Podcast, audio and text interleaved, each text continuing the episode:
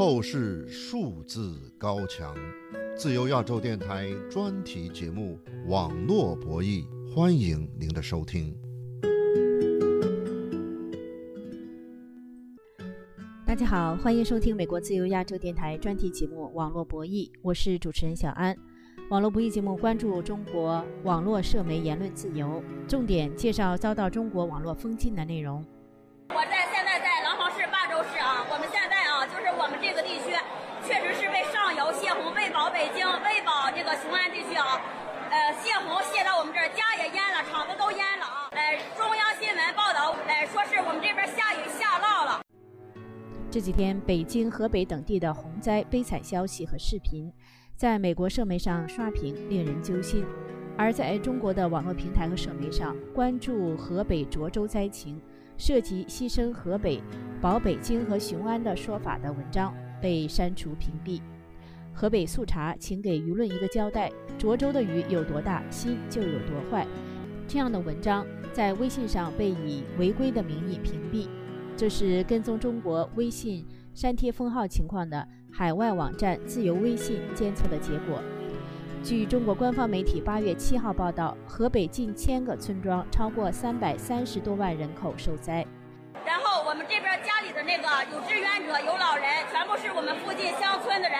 呃，然后就是开着皮艇，冒死连夜赶，着生命危险啊，把家里的老人全部救出来了啊。然后央视新闻报道我们，呃，说是救救生队，呃，我们这边淹了啊，是好几十个村儿。然后他们只去了四个村儿，然后就说啊，央视新闻报道，大家都可以看一下啊，报道实在是不属实。这是前中国媒体人，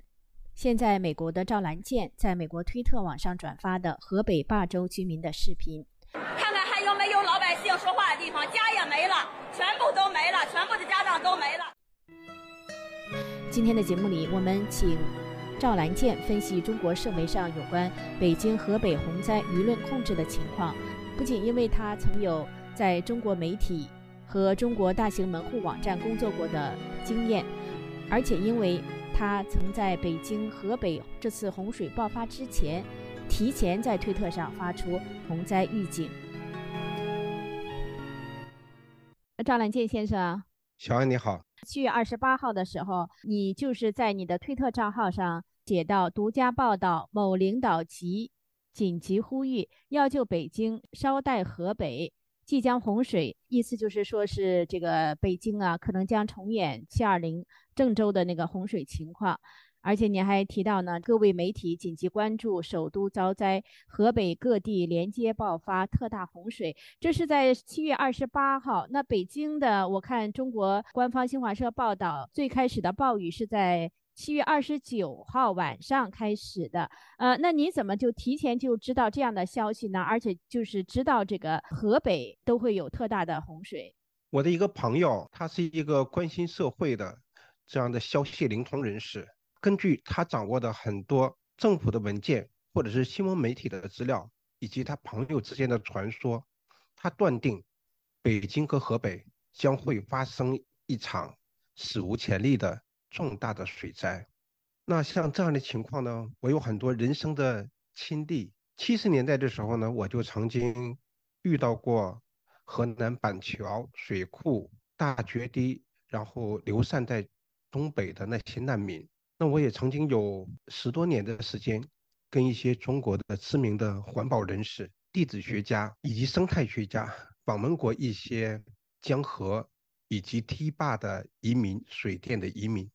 我知道这种水患它爆发的时候有多恐怖。那赵兰健先生，那么从这次来讲呢，从许多网友提供的消息来看，除了这个北京、河北的暴雨以外，像在涿州是人为的这种大规模的这个泄洪。那你说有网友翻墙看到了你发的这个消息，提醒了在河北霸州的亲属是吧？现在这个霸州也是一个灾区之一。对我这条信息呢，并没有像。以往的热点新闻一样获得几十万的转载，它只有几万的转载。那很多人呢，他不一定会有亲身的惨痛的感受，他没有办法去确认这个消息是真实的。但是还好，有很多河北的人，他们转告了他的亲属，亲属做了提前的预防，避免了自己的灾难和死亡。你在推特上还表示，就是说最近，因为你也是一直关注关于河北、北京啊这些洪灾啊，中国的社媒的舆论控制，你在推特上呃发推表示，说是各地联手开始打压水灾信息，阻止真相黑暗无比啊。是的，一看每一个画面传出来的信息都是非常惨虐的，都是惨无人道的，死亡的人太多了。像我们的预估呢，是会死掉几十万人。因为我们只知道涿州这一个地点受到了外界的关注，其实像涿州这样的惨痛的灾难环境，至少应该有几十个，很多村庄现在是处于一种失联状态。也可能我说的这个几十万的预估，可能大家会感觉到很恐怖啊，呃，不确信。但是我认为这个死亡的人数远远大于官方所说的。呃，八月七号，中国官方媒体报道是河北呃受灾人口的最新的数据。中新社报道是三百三十九万多人，转移避险一百六十八万多人。那死亡数据呢？八月一号的报道，北京死十一人，河北是九人。这个呃，你是说是很难值得相信的，是吧？对，我认为这死亡的人数会是巨大的。那比如像在房山这一带。他只有查到了大洪水之后，有几个尸体才确认这几个人是死亡的人。那其实很多人很多的尸体，他已经被冲到下游去了。那冲走的和失踪的这些人，他是不计入死亡的数字的。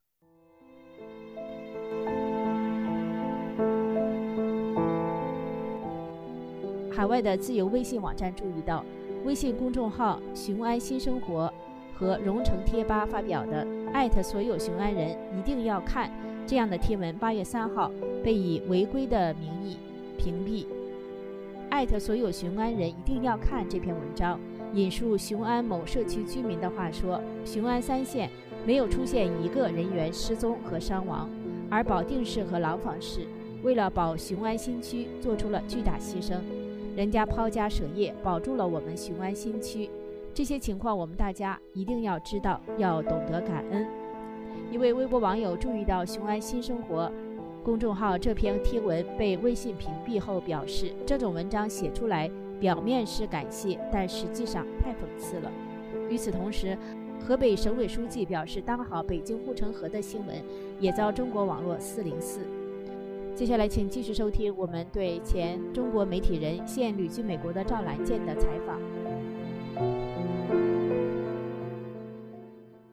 赵兰健先生，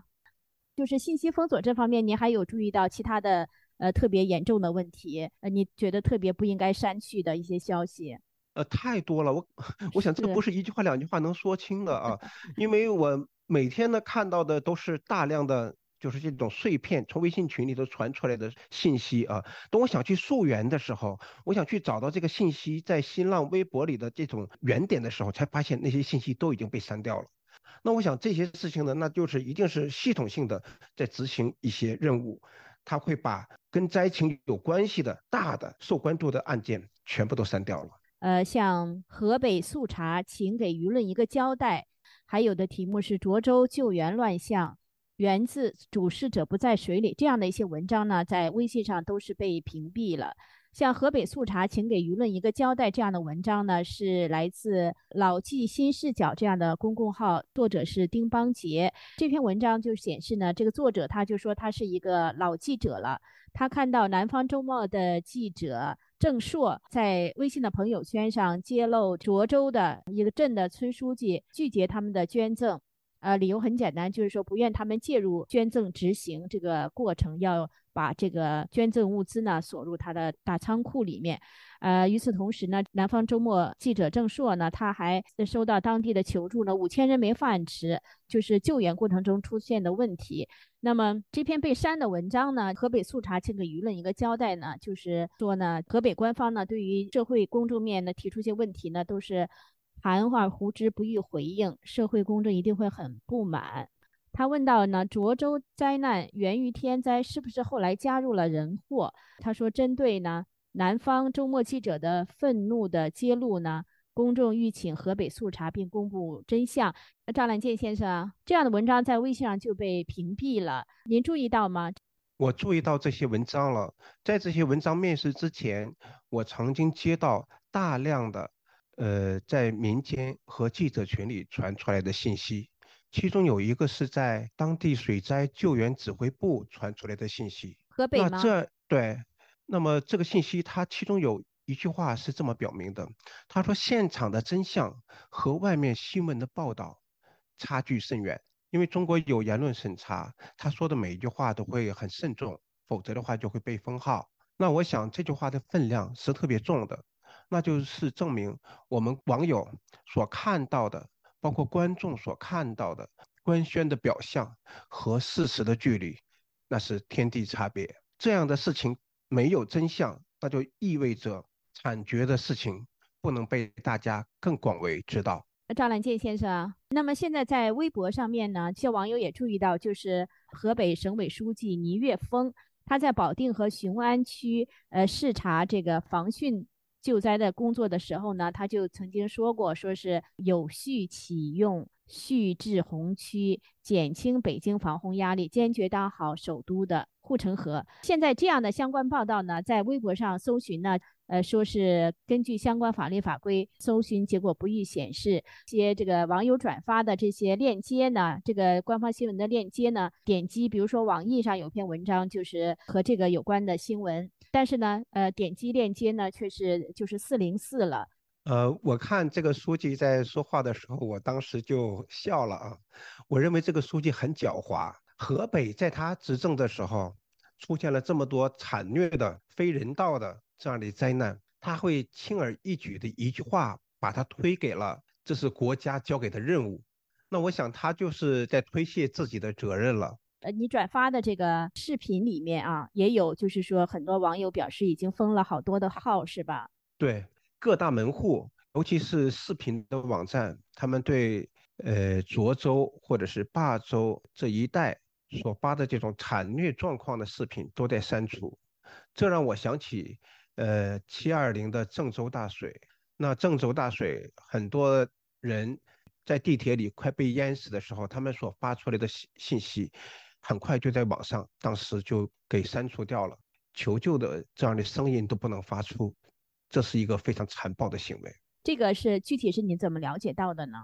我在很多媒体的微信群里嘛，我看到了、读到了这样的信息。有部分我是拿出来转发。从信息这这儿来讲呢，我们还看到中国它这个水灾基本上发生了一个星期之后呢，新华社呀发了一篇文章，题为《风雨同舟，人民至上》，以习近平同志为核心的党中央坚强有力指挥北京防汛抗洪救灾，显然是为中国的官方抗洪这个情况唱赞歌了。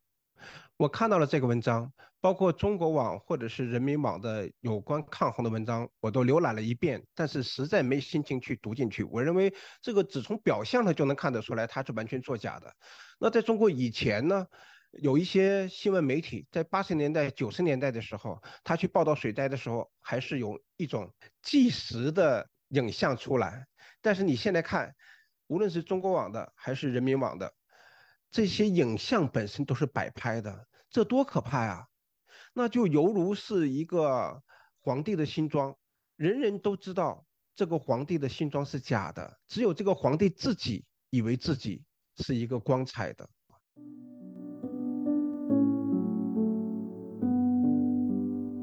中国官方的央视曾引述水利专家的话说：“河北、天津泄洪是为了保北京。”这种说法不是很准确。除了刚才我们谈到的这些情况以外，另外一个关注中国网络舆论审查的海外网站“中国数字时代”，把涿州大逃亡、涿州故事、他们为什么丧失人性这些微信文章收录在这个网站有关中国网上被删文章的404文库之中。北京市政府官员星期三最新公布，截止八月八号，北京市因水灾三十三人遇难，十八人失踪。好的，让我们感谢前中国媒体人赵来健为大家分析有关北京、河北洪灾网络舆论控制的情况。欢迎大家在网上转发我们的节目链接，我的推特和脸书账号都是小安。感谢各位的收听，下次节目再会。